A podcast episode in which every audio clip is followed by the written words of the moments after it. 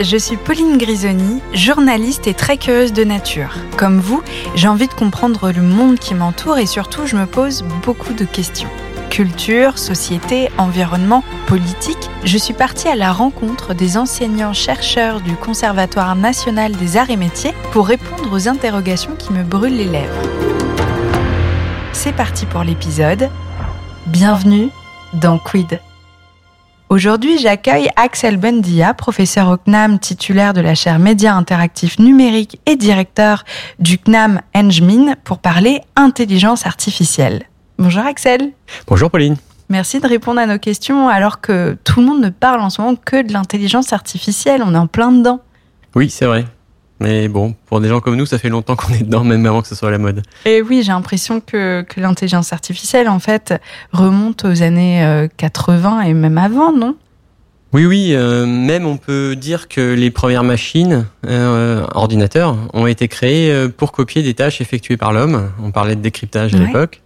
Et donc l'idée, c'est vraiment déjà à l'époque de faire ce qu'on appelle aujourd'hui l'intelligence artificielle, c'est-à-dire de faire faire à des machines des tâches Ah, qui sont oui. notamment l'apanage de l'homme. Bon, alors justement, ça tombe bien, j'ai une petite question. Est-ce que vous pourriez nous donner une définition de l'intelligence artificielle? Une définition super simple pour qu'elle soit comprise même par nos grands-parents.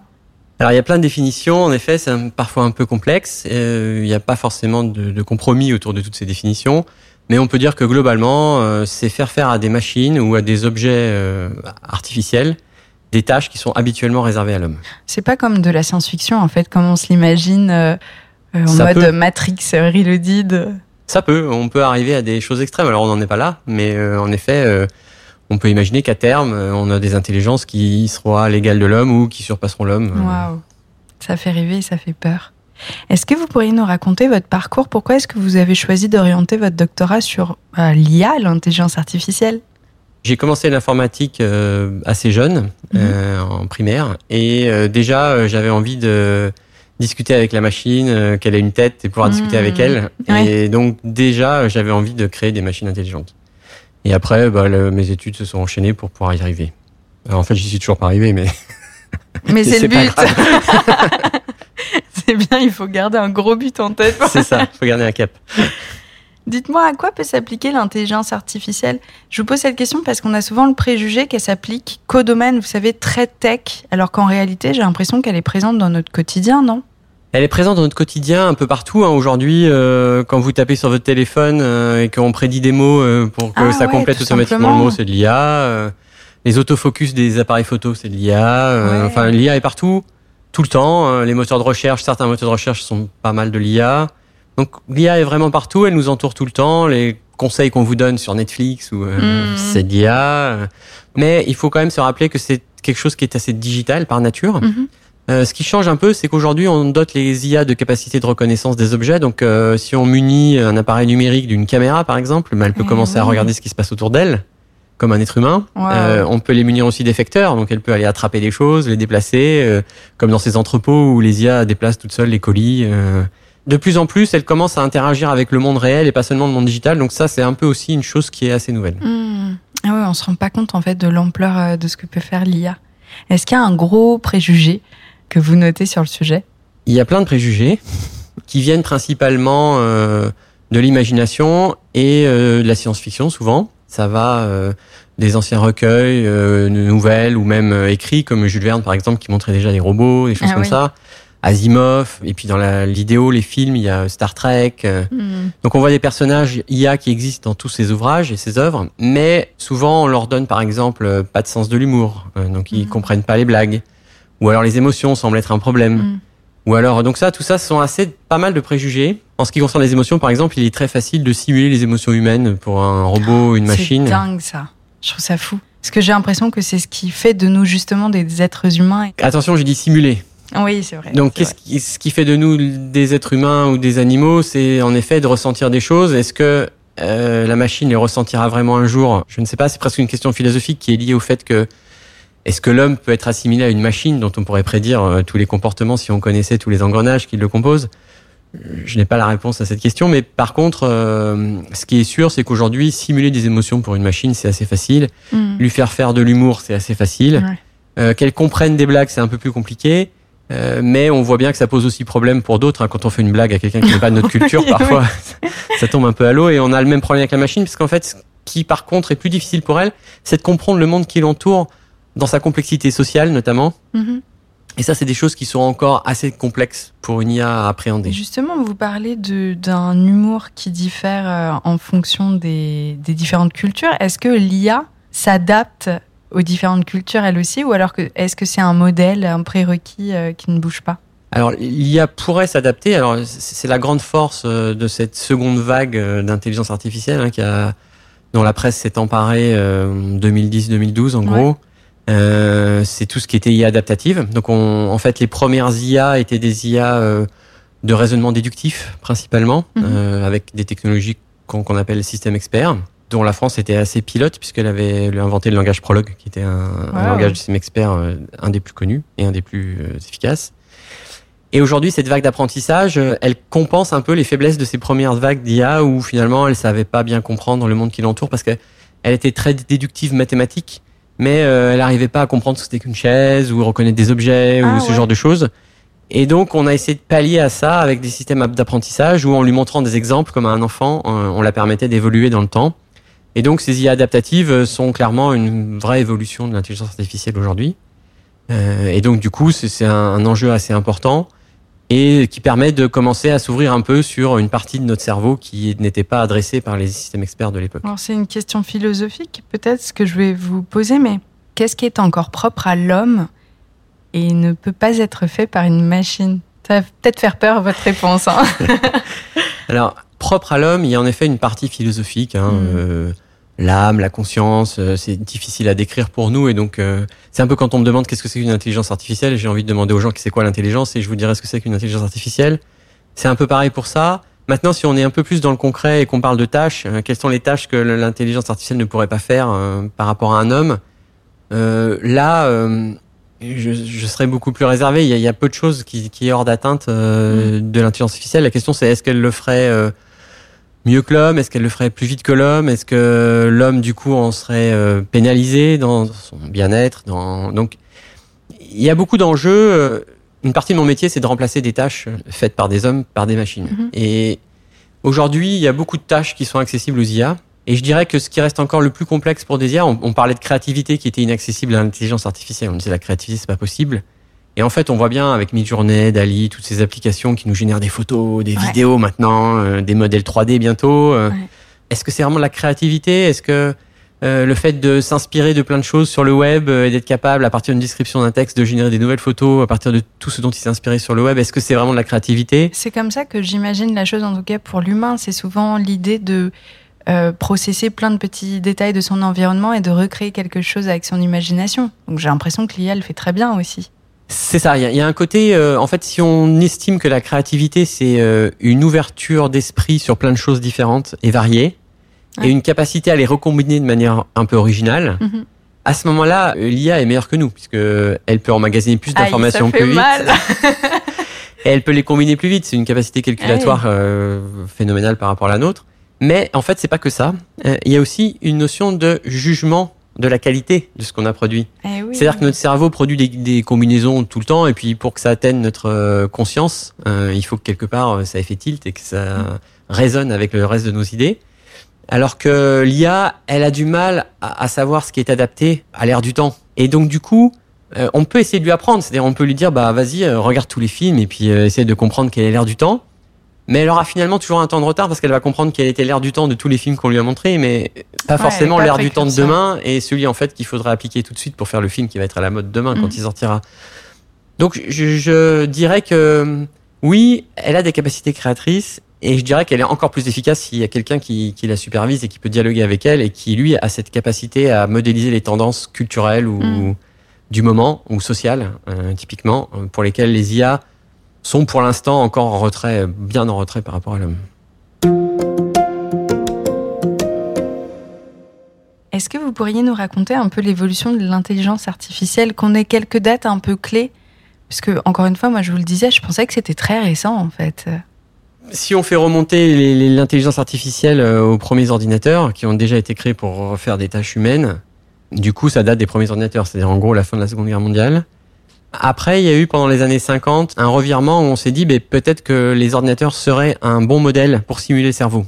Donc il y a eu une espèce d'écho entre euh, est-ce que d'un côté on s'inspire de ce que les médecins et les neurobiologistes euh, pensent de comment fonctionne le cerveau pour créer des IA et de l'autre côté on se sert de l'IA pour essayer de voir si des modèles que l'on pense que le cerveau suit euh, sont fonctionnels, on les teste sur des machines. Donc il y a, il y a cette espèce de ping-pong entre et donc du coup voilà les années 50 il y a même un, un chercheur qui s'appelait McCarthy qui a dit euh, si on réunit les meilleurs chercheurs en IA de la planète, qu'on les fait bosser ensemble deux mois euh, dans l'été dans un cadre sympa, euh, on aura des IA qui seront lire, discuter, enfin, des, des mmh. équivalents d'humains. Quoi. Bon. Mais il était précurseur. Ils ont un peu présumé de leur, force, mais mais ce qui est sûr, c'est que voilà. Donc on a eu des IA qui étaient déductives au démarrage dans les années 50-60, c'était avec les systèmes experts. Donc en gros, c'est des IA, vous lui dites euh, s'il fait beau et que je dois sortir, alors j'ai pas besoin de prendre mon parapluie par mhm. exemple. Donc il a des systèmes d'espèces de, règles comme ça simples qu'il va pouvoir utiliser pour déduire des choses. Ces IA étaient capables de prouver des théorèmes mathématiques. Et c'est vrai qu'à l'époque, dans les années 40-50, euh, le cerveau déductif, on pensait que c'était ça l'intelligence humaine. D'accord, ah oui. Cette capacité à déduire un peu à la Sherlock Holmes, je vous vois plein d'indices et j'en déduis des conclusions complexes. Très logique, pragmatique, mathématique. Exactement. Et donc on pensait que c'était ça la, la vraie force de l'intelligence tout évolue en parallèle et donc euh, on s'est rendu compte qu'en fait il y avait aussi euh, des capacités euh, d'induction, c'est-à-dire à prendre des mhm. objets qui sont différents mais à les généraliser, à dire bah ça c'est une pomme rouge et ça c'est une pomme verte, mais c'est mhm. quand même deux pommes. Globalement, je peux faire à peu près la même chose avec les deux, mhm. mais elles ont aussi des différences. Qu'est-ce que ça change pour moi? Et donc cette capacité d'apprentissage à créer des généralités et des classes, ça n'existait pas dans les systèmes experts. Et c'était une des grosses faiblesses. Et les systèmes d'apprentissage qui ont été inventés, donc les premiers réseaux de neurones dans mon souvenir, c'est dans les années 60, donc c'est ouais, extrêmement vieux, qui à l'époque paraissent dans des, plutôt des revues de cybernétique, donc sur des gens qui essayent de refaire des membres humains euh, à partir de matériel. Je dis matériel parce que c'est électronique de nos jours, mais il commence à y avoir des recherches sur la biologie aussi. On essaie de refabriquer des choses avec de la biologie. Du coup, j'évite de dire trop hardware en termes matériels, parce que on voit, on voit que c'est plus compliqué que ça. Et du coup, il y a, y a, un vrai enjeu euh, autour de l'apprentissage, de ces capacités de généralisation qu'on avait, et donc de cette faculté d'apprendre. Et c'est vraiment euh, ces capacités d'apprendre qui a, qui a émergé depuis les années 60, euh, avec l'apothéose en 2012 des réseaux de neurones convolutionnels. Mmh.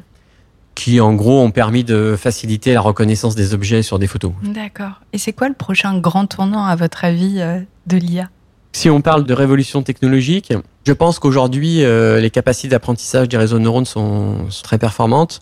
Et donc, du coup, je pense qu'aujourd'hui, euh, on va aller vers des technologies qui vont être capables d'allier les deux, c'est-à-dire d'être capables d'apprendre, mais en même temps de gérer des symboles et de faire la liaison entre euh, la lumière qui se passe dans nos yeux ou qui passerait dans le caméra d'une IA et jusque bah, c'est une chaise et du coup qu'est-ce que je peux faire si c'est une chaise? Je peux m'asseoir dessus etc et tout le raisonnement qu'on pourrait avoir pour avoir des IA qui sont capables de faire les, deux en même temps. Quoi. Donc ça, c'est la prochaine étape. La prochaine étape technologique, à mon avis. Et la prochaine étape en termes d'usage, je pense que c'est la prochaine révolution plutôt. C'est vraiment euh, un questionnement aujourd'hui.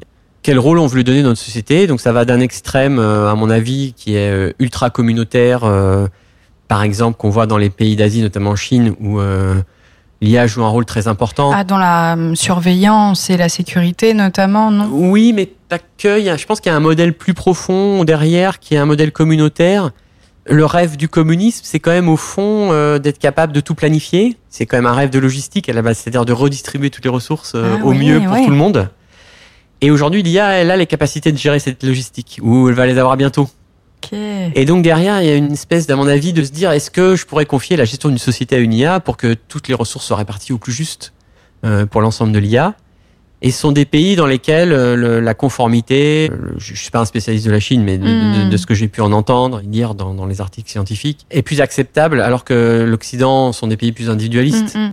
Et par exemple, un système parce que vous êtes euh, finalement socialement inadéquate avec la société, ce qui est le cas en Chine, par exemple, si vous traversez en dehors des passages coûtés ou ce genre de choses, ça, génère des. Si vous êtes la perdez des points. Exactement, vous perdez des points sociaux qui font que vous avez plus accès à certains services, etc. Vous êtes plus prioritaire sur certains services. Et, et je pense que finalement, au fond, c'est pas choquant pour eux, puisque globalement, c'est l'optimal. C'est-à-dire que pour l'ensemble, il est finalement pseudo-optimal, parce que les machines ne sont pas encore en état de garantir que ce soit optimal, mais hmm. Et donc voilà. Et à l'inverse, on a des systèmes occidentaux ou plutôt très individualistes en général. Et du coup, euh, où c'est peu tolérable pour nous que euh, on perde 10 minutes sur notre trajet parce que globalement, ça fait gagner 2 minutes à tout le monde, quoi. Et globalement, c'est très rentable, mais moi, j'ai quand même perdu mes 5 minutes. oui, ça... on est à Paris, je peux vous le confirmer.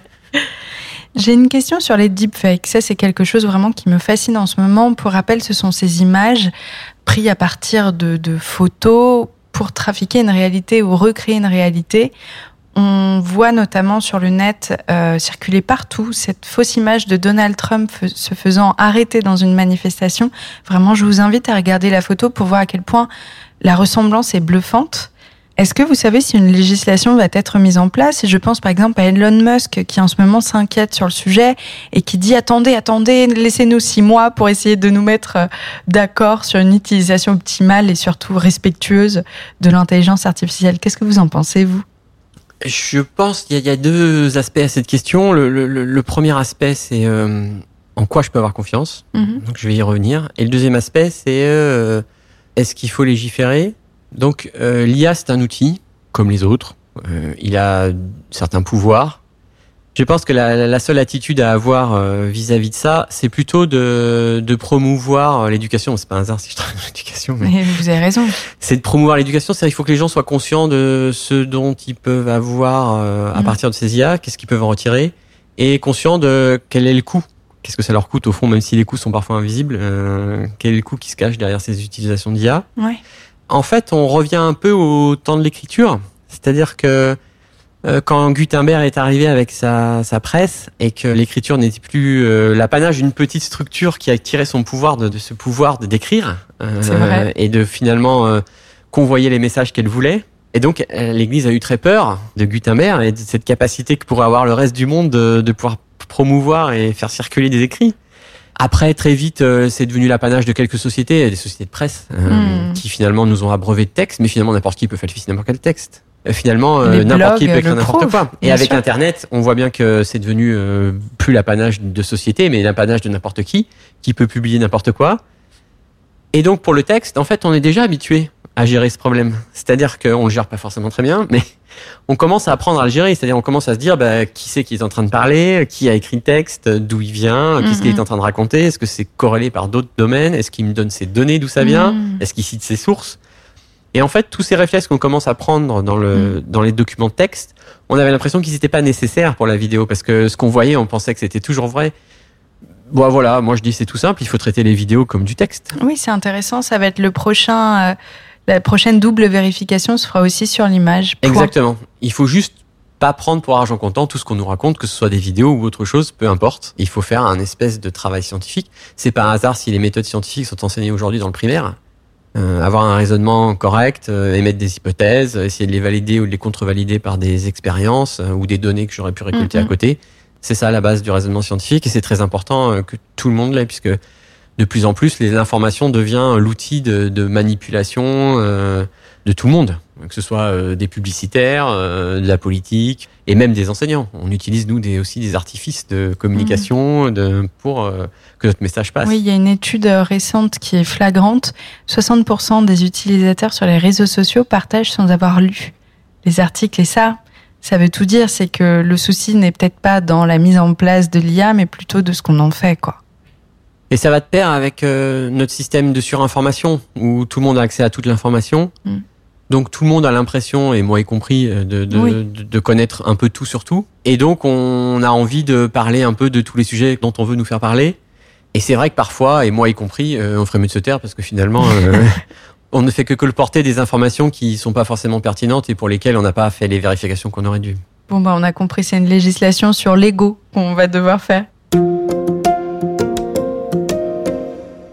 Le nom de ChatGPT est sur toutes les lèvres. Est-ce que vous pourriez nous résumer son utilité en quelques mots? Alors, ChatGPT ou tous les systèmes euh, à base de ce qu'on appelle les transformers, donc c'est des réseaux de neurones spécifiques. Les transformers? C'est comme ça que s'appellent ces réseaux de neurones. ça s'appelle transformer parce qu'en gros, ils ont un format d'entrée et ils transforment ce format dans un autre format de sortie. C'est pour ça que ça s'appelle des transformers. C'est pas très compliqué. Simplement. Et souvent, on les enchaîne entre eux. On fait des chaînes de transformers. C'est un peu comme ça pour résumer que marche euh, ChatGPT. Mais il y a d'autres systèmes, hein. il y en a en France, on a des systèmes équivalents, il n'y a pas que ChatGPT. C'est juste que ChatGPT a fait le tour de force d'arriver à créer un outil utilisable par n'importe qui.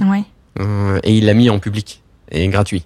Ce qui a permis à la population du monde de se rendre compte de ce qu'on savait faire dans les labos. Et alors expliquez-nous en quelques mots pour ceux qui connaissent pas ce terme un peu bizarre qui sonne pas très bien en français. ChatGPT, c'est ni plus ni moins qu'un système qui s'abreuve euh, de d'écrits en général. Maintenant, il commence à s'abreuver d'images aussi dans la dernière version, mais il s'abreuve de d'œuvres existantes, écrites ou, ou images, et il va trouver des hum, corrélations, c'est-à-dire des espèces de liens entre ces textes il va en manger tellement des textes qu'il va avoir une espèce de connaissance encyclopédique, mais euh, pas une connaissance au sens où il va enregistrer les textes séparément. Il va faire une espèce de d'amalgame entre tous ces textes qui vont lui permettre d'avoir une espèce de connaissance un peu floue, euh, mais euh, très vaste de l'ensemble des choses.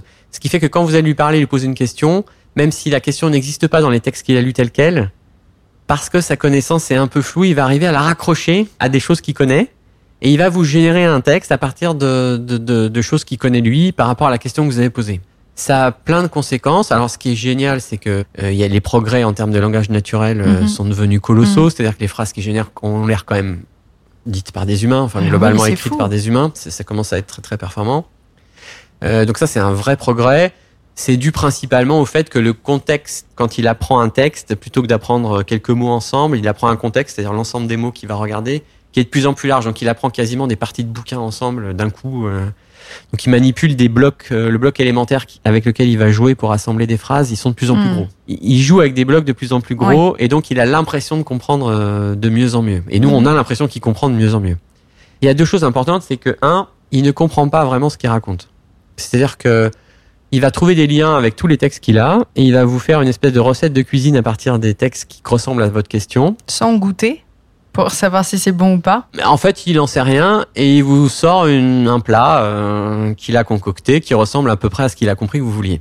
Techniquement, si vous lui demandez un raisonnement et que ce raisonnement n'existe pas dans les textes qu'il a avalés, il sera incapable de raisonner Mhm. parce qu'en fait, il ne comprend pas les mots qu'il vous dit clairement. Il est capable de les relier à d'autres mots. Donc, si vous continuez de réembrayer sur les mots qui vous a répondu et que vous lui posez d'autres questions sous-jacents, s'il a ça dans ses textes, il va être capable de vous répondre, même de faire des amalgames de plusieurs textes. Hein, c'est pas forcément quelque chose qu'il a directement dans le texte. Et donc ça, cette capacité, c'est vrai qu'elle est assez fantastique. Mais cette espèce de côté un peu de moyenne, de d'arriver à faire des amalgames, veut dire que parfois il fait des amalgames qui sont faux, dont le sens est finalement faux, parce qu'il va amalgamer des choses qui sont proches en termes de mots. Oui, ça a l'air très juste de loin et puis quand on se penche sur euh, dessus de plus près, c'est Parfois c'est juste, parfois c'est faux, Ouais. et c'est difficile de, de, de trier. À moins que vous soyez expert du domaine, vous pouvez lui- évidemment euh, porter un jugement sur ce qui Ouais. vous génère comme texte. Mais si vous n'êtes pas expert du domaine, évidemment, ça peut être compliqué. Et deuxième problème, c'est que, à ma connaissance, il n'est toujours pas capable euh, de citer ses sources, c'est-à-dire de vous dire d'où viennent l'amalgame qu'il a fait, pour que la personne puisse à la limite aller voir les différents textes dont il Ouais, s'est ça, c'est servi. dangereux. Ouais. À mon avis, comme ça, vu de loin, ça pose plusieurs problèmes. hein. Comme il fait plein d'amalgames partout, il faudrait des quantités Oui, de données pour ramasser toutes les sources. d'aller regarder les sources pour les vérifier. ce, ce serait très compliqué. Et le risque de ce genre d'outils, c'est que euh, si on les utilise comme moteur de recherche, par exemple, Mhm. euh, ou euh, comme mon fils pour générer ses devoirs, faut pas le dire à ses profs. Non, Non, mais c'est pas le on peut seul. dire qu'il est pas bête, il est malin. Je pense que c'est pas le seul surtout. faut se rendre compte que cet outil ne peut pas, euh, ne donne pas forcément quelque chose qui provient d'une source telle quelle. Et donc, les amalgames qu'il fait peuvent parfois porter à des contresens, et donc il peut dire l'inverse de, de, la vérité, quoi. Et du coup, ou faire des, des, des, des trucs carrément faux, euh, il va créer des. Si vous tapez votre nom euh, sur et vous demandez qu'est-ce que tu connais de, et vous mettez votre nom à la place, il va vous inventer une histoire. C'est génial, j'ai envie de tester après notre interview. Il faut tester, c'est super intéressant. C'est rigolo. Et donc du coup après ce qui est très intéressant c'est quand vous connaissez votre historique, euh, d'où vous venez, votre famille, etc. Vous pouvez essayer de reconstituer de quel document il a tiré ces obscures informations qu'il vous a générées. Et c'est très intéressant. Donc je pense que c'est un outil génial pour des auteurs quoi. Ouais, j'ai besoin ouais. d'inspiration, j'ai besoin de c'est génial parce qu'il est insatiable. je peux lui poser autant de questions que je veux, il va continuer de me générer des textes et des textes et des textes. Et donc je pense que c'est des, ce sont des outils d'inspiration qui sont superbes Mm. tout comme Dali, tout comme les outils de génération d'images, euh, Midjourney. euh, ça aussi sont des outils d'inspiration qui sont assez fantastiques. Mais attention encore, ne pas se fier toujours à ce qu'ils vous racontent. Quoi. Pour terminer, quelles sont vos prédictions sur l'IA dans les prochains mois, dans les prochaines années? Est-ce que vous sentez une nouvelle tendance arriver sur ce marché en particulier? Ah, c'est la futurologie, c'est toujours compliqué. Euh, ça n'engage que moi, du coup. Ça n'engage que vous. D'un point de vue sociétal, je pense que le, fait qu'il y ait autant de buzz autour de ces outils, c'est bien parce que ça pousse euh, tout le monde à se poser des questions sur euh, qu'est-ce qu'on veut en faire. Oui. Euh, y a accentué un autre phénomène qui est très important pour nos sociétés, qui est euh, le phénomène de bulle cognitive. Euh, C'est-à-dire qu'en gros, euh, vous avez tendance à côtoyer les gens qui vous ressemblent. Mhm. Pourquoi? Parce que ben on choisit ses amis via des Ça applications, via des réseaux sociaux, via et donc du coup les, les liens qui vont se créer sont faits sur des choses qui sont analysées par des IA et qui vont dire que parce que vous partagez les mêmes idées, vous avez plus de chances de vous Mhm. aimer entre guillemets, en tout cas de vous apprécier. Et donc ça, ça a tendance à créer un renforcement de la vision du monde que vous avez déjà. Il faut savoir que le cerveau humain a déjà un, un biais cognitif euh, de renforcement, c'est-à-dire on a tendance plutôt à repérer les signes qui confirment euh, Hmm. ce qu'on connaît du monde plutôt que l'inverse. Donc c'est déjà un défaut euh, de l'humain. Et là, l'IA, elle vous renforce ce défaut. Et en plus, c'est pervers parce qu'on va l'accepter. Pourquoi? Parce que c'est le Ça chemin nous le plus facile. ça nous plaît bien. Exactement. C'est le chemin le plus facile. J'ai j'ai l'impression que j'ai raison. Et puis quand je parle à des gens, ils disent la même chose que moi. C'est super. on, a, on a tous raison ensemble. Sauf que tous, en fait, ça représente qu'une petite communauté. Et que du coup, cette IA renforce cette espèce de miroir hein, qu'on qu'on a en face de nous, où on a l'impression que le monde se porte tel qu'on le pense. Et ça, c'est extrêmement dangereux. Ah oui, c'est très intéressant. C'est extrêmement Ouais. dangereux.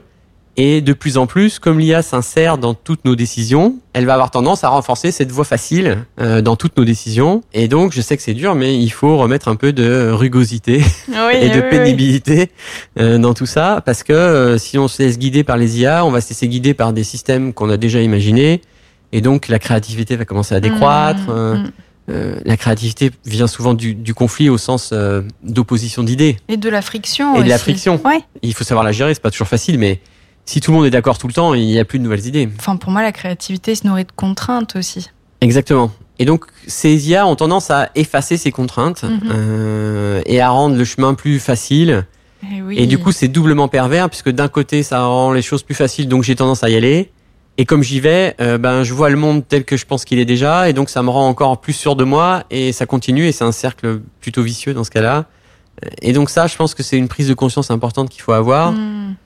Il faudrait des, des espèces de contre-IA qui nous balancent des, des- sur nos réseaux sociaux des gens qui ont vraiment rien à voir avec nous. Il y a des boîtes qui travaillent sur ça déjà. C'est intéressant, ça aussi. Mais c'est vrai que ben quand j'ai bossé toute une journée, euh, je suis fatigué le soir. Est-ce que j'ai envie d'avoir quelqu'un qui dit pas la même chose que moi le soir? Est-ce que j'ai envie d'ouvrir une discussion? Est-ce que tout ça n'est pas simple Mais ce qui est sûr, c'est que des, ce sont des questions sociétales qu'il faut se poser Mm. parce que malheureusement, insidieusement, euh, elles influencent toutes nos décisions. Si on n'est plus à même de décider correctement des choses, euh, la question de se pose si on est vraiment en démocratie. S'il y a- il y a plein de les IA qui interviennent dans les votes, les, Mm. qui influencent les votes, c'est pas nouveau. euh, les, les IA qui servent pour instrumentaliser un pouvoir fort, c'est pas nouveau.